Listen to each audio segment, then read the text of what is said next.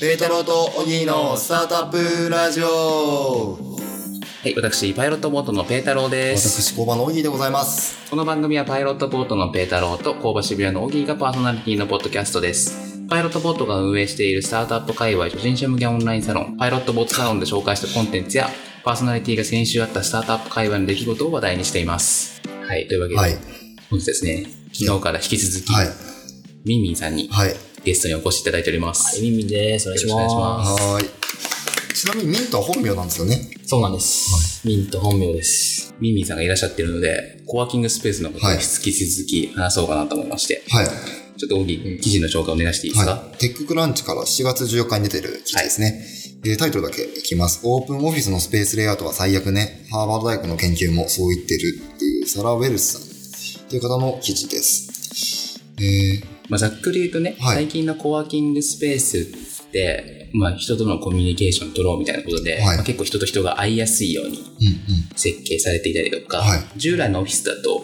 なんていうんですか、閉まって言えばいいんですかうんね。はい個別のデスクがあって、そうそ,、ですよれがスコーンスコーンって並んでるみたいなはいのじゃなくて、もうちょっと人が介入したりとか、はまあそういうことを計画しているよねっていうのがあって、はいでただそれをし実際調べてみたら、うんもうめちゃくちゃ集中力が落ちてるだろうと。はい生産効率めっちゃ落ちてるんだろ うみたいな記事ですね。まあ先頭になってるのとっていう記事で。はいで、まあ、だから、コワーキングスペースにある意味で喧嘩を売ってる記事なわけですよ。そうですねまあ、その点について、はい工場という渋谷のコワーキングスペースを引っ張ってきた、というか、日本のコワーキングスペースを拡大しまくっているそうです工ね場さんとしてはどうなのかなと。いや、ちょっとそもそもあの、就職してからですね、はい。あの、オープンなオフィスでしか働いたことがないんですよ。ああ、なるほど、ね。私、はい。あの、作る場もすごいオープンなんですよね。はいはいはい本社の方も。で、コワーキングはもうもちろんオープンですし、はい。あの普通のオフィスで働いたことってありますかっていうのをちょっと、あの、ノート、ペタ、ペタロさんとニンミンにお聞きしたいですちなみに僕もないです ね。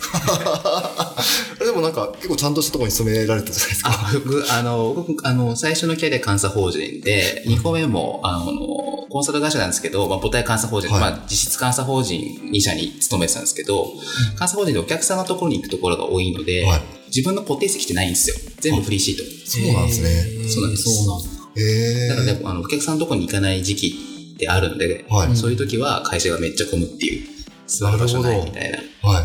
感じですね。でまあ、結果的に、固定席はないです。なるほど。チームラボさんは、チームラボは一応固定席あります。あるんですね固定席はあるけれど、特に間仕切りとかもないし、オープンはオープンですね。ある意味ね。なので、だから、なるほど田中さんはここに座る、鈴木さんはここに座る、ミニはここに座る、みたまいなさ。にまさにそういう感じです。なるほどね。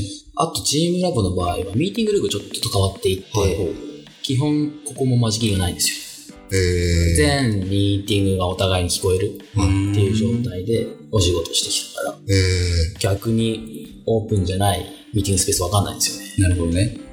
みんな作業に集中するときはどうしてるんですかね作る場の場合は、はい相当ヘッドホンとかイヤホンとかああ、つけてやってますね。なるほどねは。それあの、僕、ちょっとデータソースを忘れてしまったんですけど、音楽は音楽で集中できないみたいな話を聞いたことがあって、なるほどはいまあ、本当にあの、歌詞がないとか、うん英語がよくわかんない人が英語の歌詞聞くとか全然いいらしいんですけど、は日本人が日本語の歌詞流れてるとそっちに意識が向いちゃって集中力が実はそがれてるみたいな話を聞いたことがあってうちのエンジニアはずっとなんか雨の音聞いてますね。ああ、それね、いますよ。うちのエンジニアもいまし雨のた。音。ホワイトノイズを聞くって、はいいうはいはいえホワイトノイズを聞けるアプリっていうのがあるんですよ。えーホワイトノイズって何なんですか、ホワイトノイズって、何だったっけななんかその、波に一定のリズムがあるようなタイプのノイズで、ザーっとだったりとえか、ーゴーっとだったりとはいか、はい電車の揺れる音だったりとかっていうのを再生できるアプリ。あはなるほー、どえー、ちなみに僕はそれで言うとあれですねあのカフェの雑音い、はい。を聞いてますねえ、カフェの雑音聞けるアプリがあるんですかアプリっていうか YouTube で流してますえー、カフェに行かずに。カフェに行かずに 僕スタバが一番集中できるんですよなるほどスタバとかカフェが、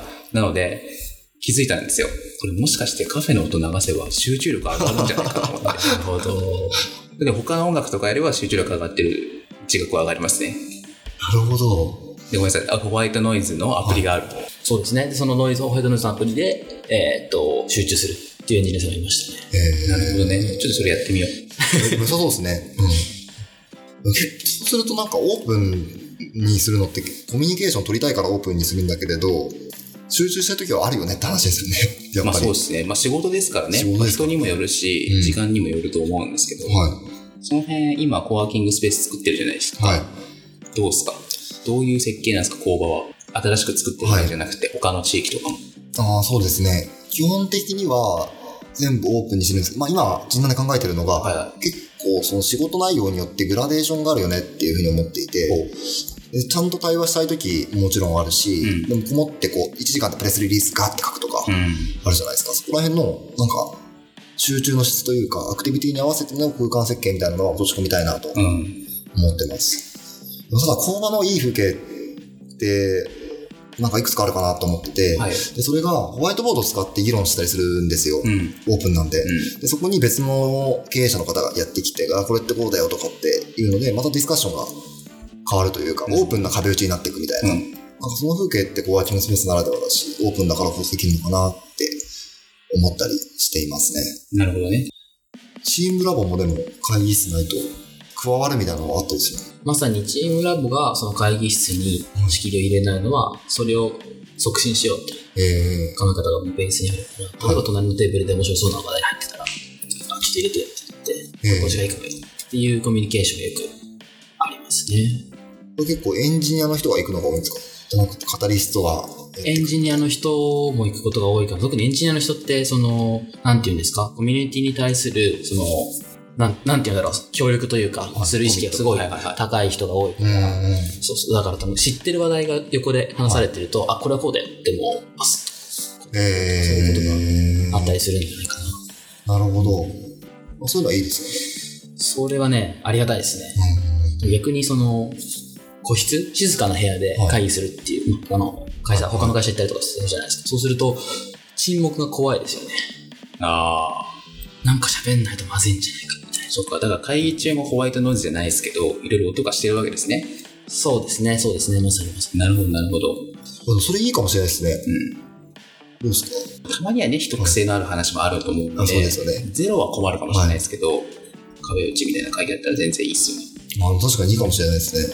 オープンなところに慣れすぎてて、狭い個室確かに怖いんですよ。ああの、大きいデベロッパーとかに あ、ね。スーツ着た人がいっぱい出て きて。入ってみたいな。それだけで緊張しちゃうみたいな。はい。要はなんか使い方な気がしますね。まあね、別にどっちが言われる話じゃないんでね。でもリラックスできるっていう意味でもね、多くのミスだとね、うん。フランクな気持ちでお仕事ができるのかもしれないですね。確かに確かに。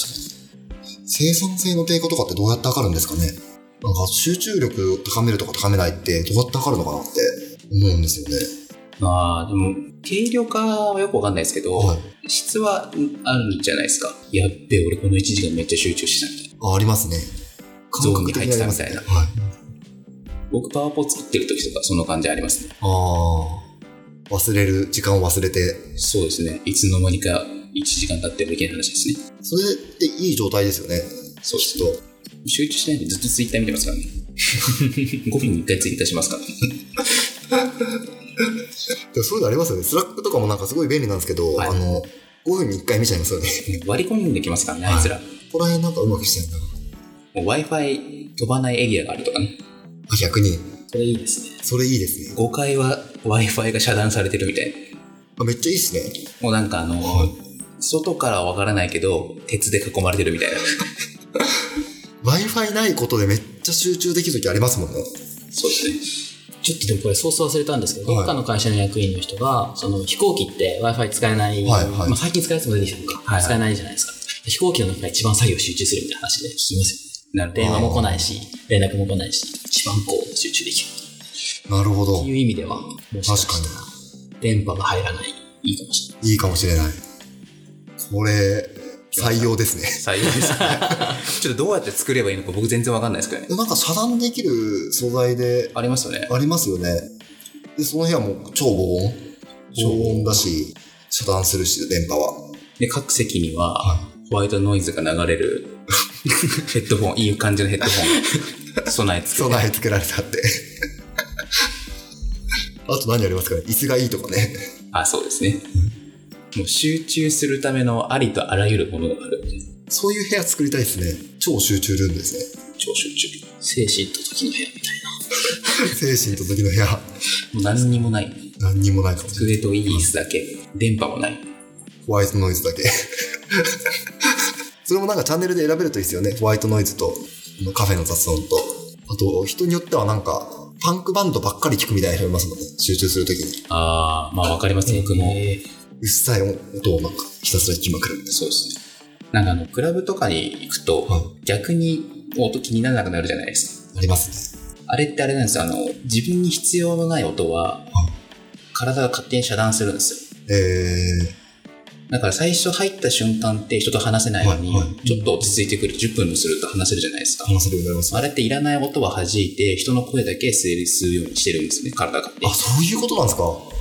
あじゃあもうすぐ、クラブに入ってすぐ来た女の子とかには、よく言葉がわかんないみたいなのは、はい。音に慣れてないってことなんですね。音に慣れてないです。面白い。面白い。中盤になってきて、で、音を聞き分けれるようになったらナンパしに行くみたいなのが、もうそうですね。一番まあ、入ってきていきなりナンパされるっていうのもちょっと ね、そんな音がどうこうって怖いですけど、 そねも、そもの。 そうそうないですね。どんだけ急いでんだよって話ですけど、ね、 何しに来たんだよみたいな。突然どうしたみたいなんですけ どね。っていう、 はい。じゃあ、交番の人難がはい。どうなるかも。はい。まだ仕様は固まってない。固まってないです。今週、いや、来週か。来週で、確定したいと思ってます。なるほどねじゃあ、再来週ぐらいには、はい。電波が入らない部屋がどうなってるか。とか、料金とか、そうも含めてあ料金もねはい。なるほどね。全部お知らせできると思います。はい。ので、ぜひ、お楽しみにはい。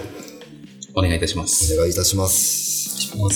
それでは本日はね、というか今週は、この辺でお別れしたいと思います。はい皆さん熱中症に気をつけて、間違いないですね。私が朝走ったら熱中症になりかけて、気持ち悪くなっちゃいます。 グロッキーでした。だから今日ちょっと疲れてるんですか それもあります。